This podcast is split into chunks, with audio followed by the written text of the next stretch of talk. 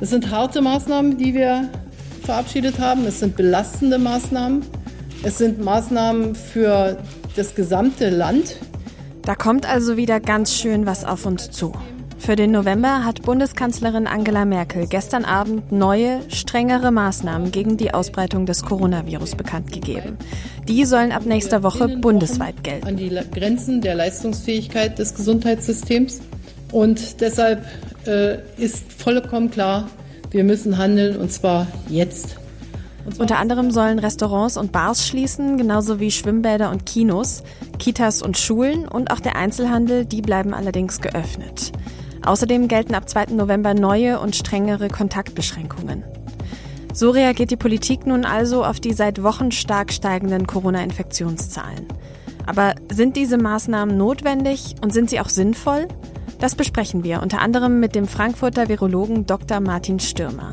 Sie hören den FAZ-Podcast für Deutschland heute am 29. Oktober 2020. Ich bin Tami Holderried. Hallo. Der Aufenthalt in der Öffentlichkeit ist sofort nur mit den Angehörigen des eigenen und eines weiteren Hausstandes Freizeitgestaltung erheblich ein. Theater, Opern, Konzerthäuser und ähnliche Einrichtungen. Veranstaltungen, die der Unterhaltung dienen, werden untersagt. Gastronomiebetriebe, Bars, Clubs. Wir lassen die, den Groß- und Aus Einzelhandel offen. Und wie schon über Schulen und ähm, Kitas gesprochen, wollen wir auch hier die Öffnung ermöglichen. Ja, und das war nur der Schnelldurchlauf. Einige neue Regelungen also, die da ab 2. November greifen werden. Bei mir am Telefon ist jetzt der Virologe Dr. Martin Stürmer. Er ist Dozent für Virologie an der Universität Frankfurt und er leitet ein privates Labor.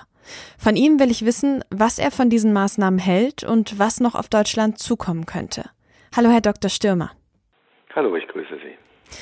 Dr. Stürmer, wie sind denn diese steigenden Infektionszahlen in Deutschland aus Sicht eines Virologen erstmal zu bewerten? Ja, ich äh, finde sie schon sehr, sehr bedenklich, weil äh, es ist ja nicht nur einzel, einzelne hohe Werte, sondern es ist ja ein, ein Trend, äh, den wir jetzt über mehrere Wochen schon beobachten konnten, dass wir also eine deutliche Zunahme der täglichen Infektionszahlen gesehen haben.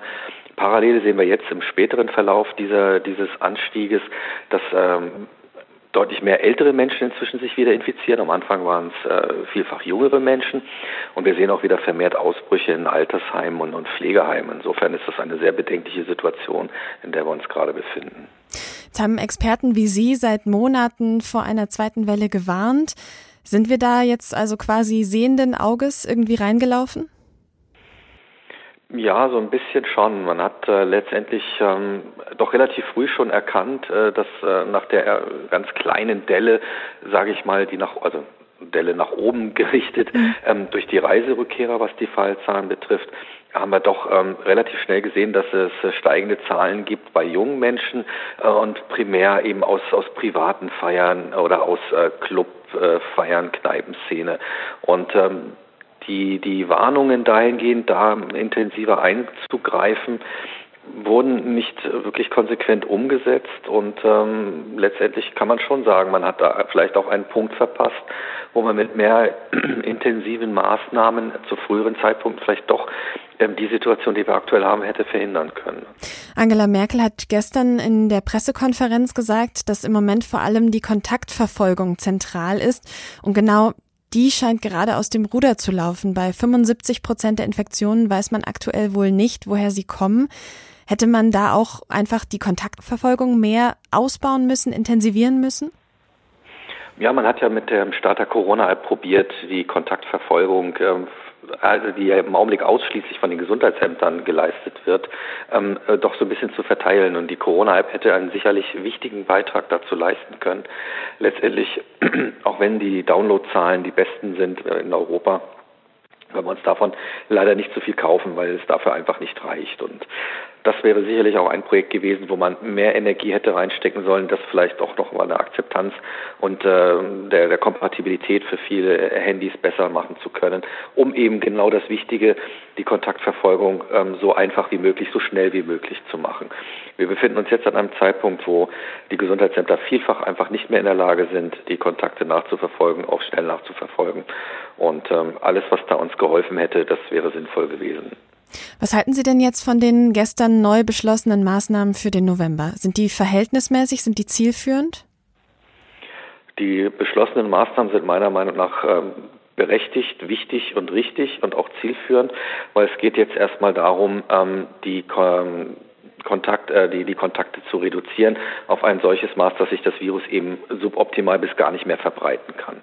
Weil das Virus braucht eben ähm, Mensch-zu-Mensch-Kontakte in gewissem Abstand, ähm, reicht es dann auch schon aus. Und wenn ich ihm dem Virus sozusagen diese Kontakte nehme, dann kann sich das Virus auch nicht weiter verbreiten. Der, der Hintergrund ist einfach der, dass wir, wenn wir dann wieder auf ein relativ normales Maß runterfallen, was die Neuinfektion angeht, die Kontaktverfolgung wieder ermöglicht wird und der Schutz für die vulnerable Bevölkerung, also für Risikopatienten, hohes Alter, äh, Grunderkrankungen, dann auch einfach wieder, wieder deutlich besser und einfacher wird. Mhm. Lassen Sie uns mal auf die einzelnen Maßnahmen schauen. Besonders umstritten sind ja die Schließungen von Gaststätten und Bars. Halten Sie das für sinnvoll? Ja, das ist genau eine, eine der Diskussionen, die wir führen müssen und der man sich auch stellen muss, wenn man äh, so einen Lockdown macht. Mhm. Da sind sicherlich einige Sachen dabei, die ähm, unverhältnismäßig zu sein scheinen. Ähm, Gerade die Gastronomie hat natürlich auch viel äh, investiert, äh, um ihre Betriebe für den Herbst, für den Winter Corona sicher, mhm. in Anführungszeichen zu machen. 100 Prozent gibt es ja nicht, aber man hat sich Gedanken gemacht, auch möglicherweise über Aerosolfilter in den Räumlichkeiten, viel Geld investiert und muss jetzt zumachen. Auf der anderen Seite, äh, auch das haben wir äh, solche Fälle wie zum Beispiel im Sport. Warum muss ein Tennisplatz schließen? Warum muss hier was schließen? Ähm, einen Golfplatz schließen. Wir brauchen einfache Regeln, wir brauchen einheitliche Regeln. Und ähm, wenn ich dann wieder anfange zu sagen, wir machen alles zu, aber hier darf was aufbleiben, dort darf was aufbleiben, hier machen wir eine Ausnahme, dort machen wir eine Ausnahme, dann wird das Ganze wieder kompliziert und möglicherweise auch wieder unverständlicher. Und äh, ich glaube, den Spagat, den die Politik jetzt machen muss, äh, um das Ganze eben einfach wie möglich und effektiv wie möglich zu halten, erzeugt sicherlich bei vielen äh, auch ein Gefühl der Ungerechtigkeit, was natürlich dann auch in der Akzeptanz es wieder schwieriger macht.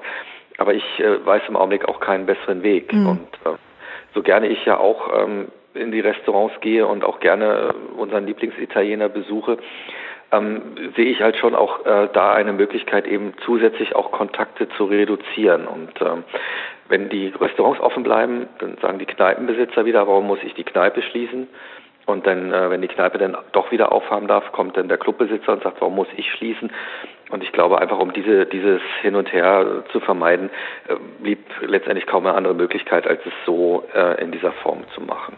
Die Priorität soll ja jetzt vor allem auf den Schulen und Kitas auch liegen. Die sollen auf jeden Fall offen bleiben, solange wie es eben geht.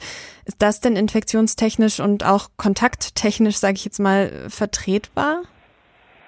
Ja, es ist, ist eine Grauzone. Also wenn Sie mich gefragt hätten, ähm, hätte ich den äh, Shutdown etwas kürzer gemacht, aber dafür die Schulen äh, mit und die Kindergärten mitgeschlossen. Mhm. Ähm, weil ähm, natürlich äh, ist es so, dass die Schulen und Kindergärten jetzt nicht die Infektionstreiber sind, die wir haben, aber natürlich habe ich dort äh, immer noch die Problematik von Kontakten äh, der Kinder untereinander und auch eben die Logistik des äh, Hinbringens und Abholens durch die Eltern, die natürlich auch immer noch irgendwo ein, ein Problem darstellen kann. Insofern muss man halt mal schauen, ob man mit der Strategie es tatsächlich schafft, ähm, da ähm, das auf das Maß zu reduzieren, was man sich wünscht. Ich bin, ähm, bin d'accord, dass man es versuchen sollte, weil natürlich die Konsequenz, vier Wochen die Kinder wieder zu Hause zu haben, ja auch äh, extrem einschneidend wäre, eben nicht nur für die Eltern und die, die Kinder an sich, sondern eben auch für alle Betroffenen, die da mitten hinten dran stehen, für die Arbeitgeber, denen die Mitarbeiter fehlen und, und, und. Ja, das wissen wir noch aus dem Frühling. Jetzt haben schon vor der Verkündung dieses, ich nenne es jetzt mal Teil-Lockdowns, einige Ärztevertreter und Wissenschaftler gefordert, dass bei neuen Einschränkungen mehr Augenmaß angelegt wird. Diese Gruppe, zu der auch unter anderem ihr Virologenkollege Hendrik Streeck gehört, die sagt, dass die aktuellen Maßnahmen, also Masken, Abstand, Hygiene, dass die eigentlich ausreichen, um das Virus in den Griff zu bekommen. Man müsste das eben nur konsequent genug durchsetzen. Was sagen Sie denn dazu? Ja, wir haben ja leider gesehen, dass es mit der Freiwilligkeit und der Umsetzbarkeit dieser Maßnahmen, wo ich absolut d'accord bin, dass sie eigentlich reichen müssten, aber die Umsetzbarkeit äh, haben wir ja überall gesehen, hat nicht funktioniert. Und ähm, insofern haben wir jetzt einfach ein Problem, ähm, dass wir uns auf einem sehr hohen Level an Infektionen in Deutschland bewegen und äh, uns die Kontrolle entgleitet. Und um die Kontrolle wieder zu erlangen, ist es meiner Meinung nach absolut gerechtfertigt, jetzt eben diesen Lockdown durchzuführen. Aber vollkommen richtig, man muss im Nachhinein sich überlegen, was mache ich dann, äh, wenn dieser Lockdown vorbei ist. Ich kann nicht einfach zum, wir machen jetzt wieder so wie vorher zurückkehren, sondern ich muss dann, und da stimme ich den Forderungen auch meiner Kollegen zu, man muss sich jetzt Gedanken machen in diesen vier Wochen, wie schaffe ich es danach, nicht wieder in diese, in diese Zahlen zurückzukommen? Wie schaffe ich es, die Zahlen dann niedrig zu behalten? Wie schaffe ich es, dass die AHA-Regeln plus Lüften konsequenter und effektiver umgesetzt werden. Und äh, das ist eine vollkommen berechtigte Forderung. Die muss auch die Politik jetzt sich überlegen, wie verbessere ich die Kommunikation, ähm, dass die Regeln einfach klar, verständlich und äh, für jeden begreiflich sind, warum sie Sinn und äh, nicht Unsinn sind. Und wie kontrolliere ich die Umsetzung besser und effektiver? Aber dafür, um das wirklich äh, vernünftig zu gestalten, ist jetzt diese vier Wochen äh, meiner Meinung nach notwendig, damit wir eben einfach vom Level der Grundinfektionsrate in Deutschland wieder auf ein vernünftiges Niveau zurückfallen. Was die Bundeskanzlerin Angela Merkel gestern nicht so ganz klar benennen konnte, was das Ziel dieses kleinen Lockdowns jetzt tatsächlich ist. Also ob es konkrete Zahlen, Kennwerte und so weiter gibt, die Entwarnung geben könnten. Was wäre denn Ihrer Einschätzung nach eine Zahl, zum Beispiel ein Inzidenzwert oder sowas, mit dem man dann gut und mit gutem Gewissen in den Dezember starten könnte? Ja, wir müssten uns im Prinzip die, die Zahlen äh, über die Sommermonate hinweg angucken. Äh, da hatten wir ein, ein sehr moderates äh, Infektionsgeschehen, äh, das gut händelbar war in, in vielen Situationenbereichen. Wir hatten, wenn man sich die Karte in Deutschland anguckt, haben wir jetzt lauter oder fast nur noch rote Flecken und wir hatten eine Zeit lang sehr, sehr viele weiße Flecken. Und das ist, wäre sicherlich ein Ziel, dort wieder hinzukommen, ähm, mit einer Reproduktionszahl, die, die um die eins oder optimalerweise sogar unter eins liegt, ähm, damit wir einfach ähm, mit, äh, mit der Situation wieder wie viel besser zurechtkommen können. Ähm, das wäre jetzt im Prinzip das Ziel, was ähm, ich für vertretbar halten würde. Und auch realisierbar auch denke, tatsächlich innerhalb dieses Monats? Das wird die spannende Frage. Ich bin immer Optimist. Ich denke, wenn äh, wichtig ist jetzt eben auch hier in der Lockdown-Situation, muss sich natürlich auch jeder äh, an die Regeln halten. Und ähm, wenn da natürlich auch wieder zu viele Leute ausbrechen aus diesen Vorgaben, dann wird es auch wieder schwierig, diese Ziele zu erzielen. Aber das ist meiner Meinung nach gesellschaftlich absolut notwendig, weil es werden sehr, sehr viele Menschen jetzt doch auch wieder deutlich leiden müssen äh, in vielerlei Hinsicht. Und da finde ich es dann auch nur gerechtfertigt, wenn sich jeder von uns auch gesamtgesellschaftlich eben an, den Vor an die Vorgaben hält, um seinen Beitrag dazu zu leisten, dass wir in die gute Situation zurückkommen. Jetzt blicken alle gerade sorgenvoll auf den 24. Dezember, auf das Weihnachtsfest und äh, reden darüber, dass man vielleicht durch diese Einschränkungen jetzt das Weihnachtsfest quasi retten könnte. Ist das Ihrer Meinung nach realistisch? Man sollte sich äh, jetzt nicht die Hoffnung machen, dass Weihnachten so wird wie vor oder so werden sollte wie vor Corona. Das ähm, sehe ich nicht, das sehe ich auch nicht durch die Maßnahmen, die jetzt beschlossen worden sind. Es wird ein anderes Weihnachten sein, aber es muss kein Weihnachten sein, in dem wir uns äh, fürchten müssten, ähm, unsere Eltern oder Großeltern äh, zu besuchen oder einzuladen zu, zu Weihnachten. Ähm, ich bin da schon der Meinung, dass wir das hinbekommen werden, aber es wird ein abgespecktes Weihnachten sein und ähm, die Illusion dass alles äh, mit dem Lockdown jetzt wieder völlig normal und perfekt wird, die, die dürfen wir nicht, nicht erzeugen, diese Illusion. Das ist ja zumindest ein vorsichtig hoffnungsvolles Fazit. Vielen Dank, Herr Dr. Stürmer, für diese Einschätzung. Zahlen, Zahlen, Zahlen. In der Corona-Krise sind sie zentral, werden verglichen, dienen als Rechtfertigung für Maßnahmen. Und gerade erreichen die Corona-Zahlen in Deutschland jeden Tag neue Höchstwerte. Doch was unterscheidet die aktuelle Situation von der im Frühling? Und welche Entwicklungen lassen sich aus den vielen Daten tatsächlich ablesen? Das wollen wir einordnen mit meiner Kollegin Sibylle Andal, die Sie bestimmt schon aus unserem Podcast FAZ Wissen kennen. Hallo Sibylle. Hallo Tami. Sibylle, wir haben ja damals schon im Frühling über die vielen Zahlen gesprochen, mit denen wir ja seit Beginn der Pandemie quasi täglich konfrontiert sind. Und ich habe damals gesagt, die Zahlen, die wir sehen, bestimmen, wie viel Angst wir haben. Ist das immer noch so? Was glaubst du?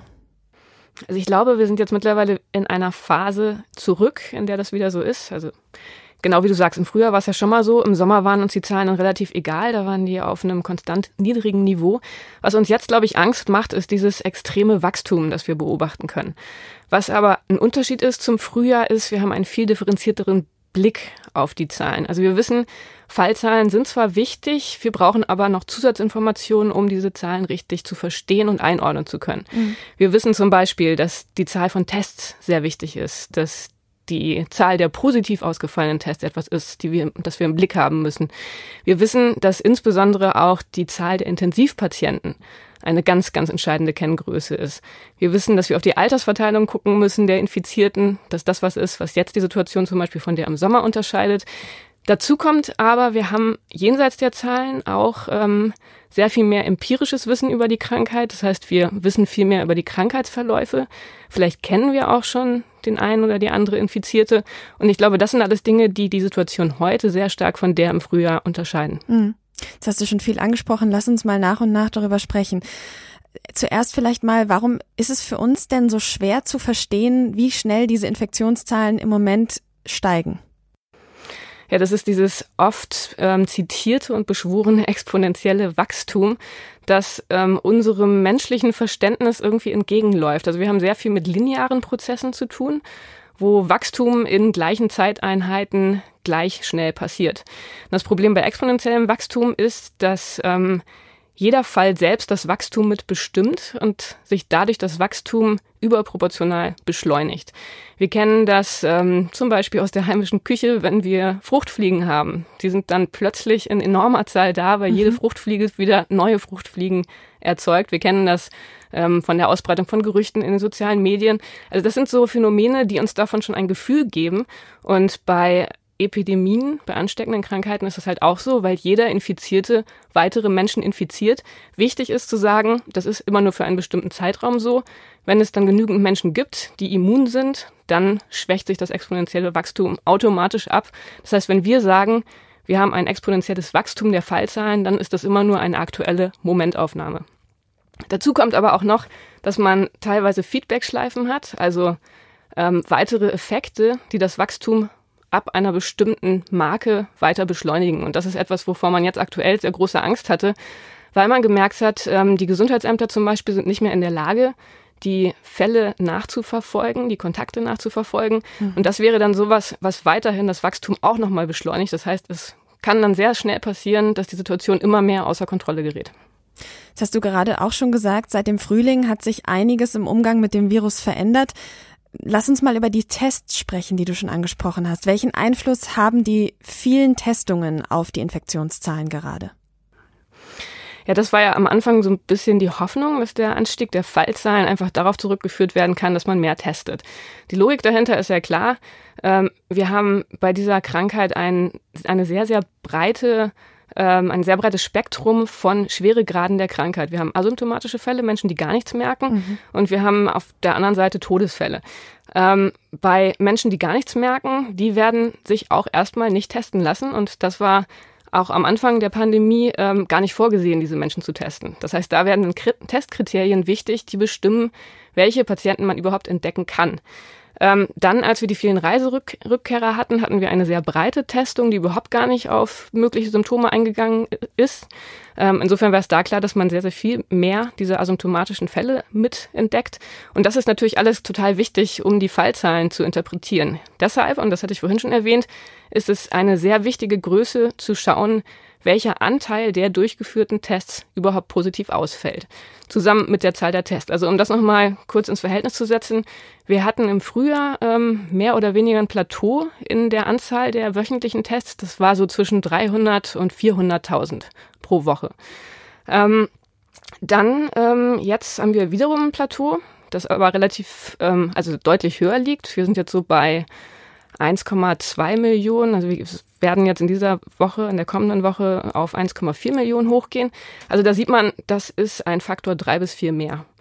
Ähm, gleichzeitig muss man aber sehen, dass die Positivrate, die Anteil, äh, der Anteil der positiv ausfallenden Tests, stetig gestiegen ist in diesem Herbst. Und das ist die entscheidende Information, weshalb man sagen kann, dieser Anstieg, der passt nicht mit diesem Plateau der Testungen zusammen. Der ist sehr viel stärker und insofern ist das ein wirkliches Wachstum, was wir beobachten. Also man kann ausschließen, dass das ein Artefakt ist, was nur auf die Zahl der Tests zurückzuführen ist. Mhm. Also das Argument, dass die Zahlen aktuell nur so hoch sind und so steigen, weil wir so viel testen, das, das stimmt auf jeden Fall nicht. Das kann man entkräften und was vor allem alarmierend ist, wenn man sich die Tests auch in den verschiedenen Altersgruppen anschaut, dann sieht man, dass da die Positivrate in allen Altersgruppen steigt. Mhm. Und das ist vor allem deshalb alarmierend, denn wir wissen ja, der schwere Grad der Krankheit, der hängt ganz entscheidend vom Alter der Patienten ab. Dann lass uns direkt darüber auch noch weiter sprechen, denn was ja im Sommer auch anders war als im Frühling, war, dass besonders viele eher jüngere Menschen infiziert waren. Wie hat sich das jetzt entwickelt? Ja, genau. Das ist tatsächlich eine ähm, Beobachtung, die sehr große Sorgen bereitet. Ab Anfang September fing das an, dass auch die Altersgruppe der über 60-Jährigen wieder vermehrt betroffen war, die im Sommer praktisch nicht betroffen war. Also da ist es sehr, sehr gut gelungen, die alten Menschen zu schützen. Sehr erfreulich. Aber dann ab Anfang September ging es hoch und ganz deutlich ab Anfang Oktober. Das heißt, mittlerweile ist diese Gruppe wieder sehr stark betroffen. Und das zeigt sich ähm, in den Belegungszahlen der Intensivbetten ziemlich eindeutig. Mhm. Da ist es immer wichtig, im Kopf zu behalten, man hat diese zeitlichen Verzögerungen. Das heißt, wenn jetzt die Zahlen hoch sind, die Fallzahlen, die Infektionszahlen, dann wird man die Patientenzahlen in den Intensivbetten erst in einigen Wochen sehen. Und das ist genau das, was wir sehen, wenn wir die Zahlen vergleichen. Ähm, die Zahl der Intensivbelegungen, die ist ab Anfang Oktober ganz massiv angestiegen. Ähm, das sind Zahlen, die kann man im Divi-Intensivregister nachschauen auf einer Webpage, ähm, die einen sehr, sehr guten Überblick täglich bietet. Und da sind wir mittlerweile bei 1600 Fällen knapp.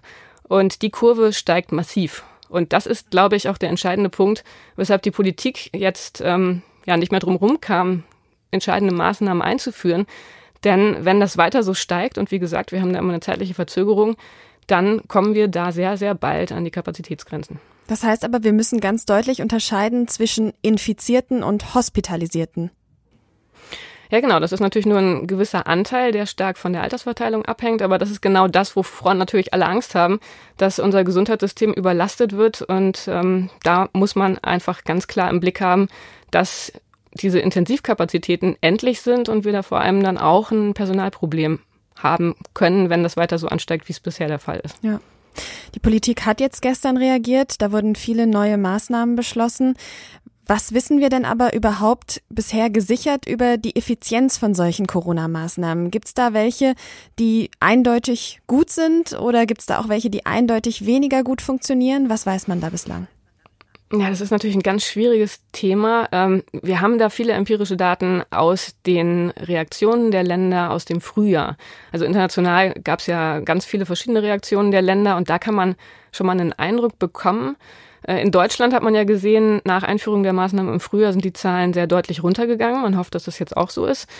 Ansonsten ist das alles eine ganz schwierige Geschichte, denn die empirischen Daten, also wenn man sich genau fragt, wo diese Ansteckungen stattfinden, also wie viel bringt es eigentlich, mhm. wenn man Theater schließt oder wenn man Kinos schließt, das ist alles nicht so ganz einfach nachzuvollziehen. Die Gesundheitsämter versuchen das, die befragen die Infizierten, ähm, ob sie sich erinnern können, wo sie sich angesteckt haben. Aber je verbreiteter die Krankheit ist. Also das, also je mehr Menschen man auch ähm, unerwartet in, in der Bahn, äh, in irgendwelchen öffentlichen Räumen trifft, desto weniger funktioniert diese Rückverfolgung. Und dann kommt noch ein Problem dazu, was wir ja bei Covid-19 ähm, ja schon von Anfang an als besonders schwierig betont haben.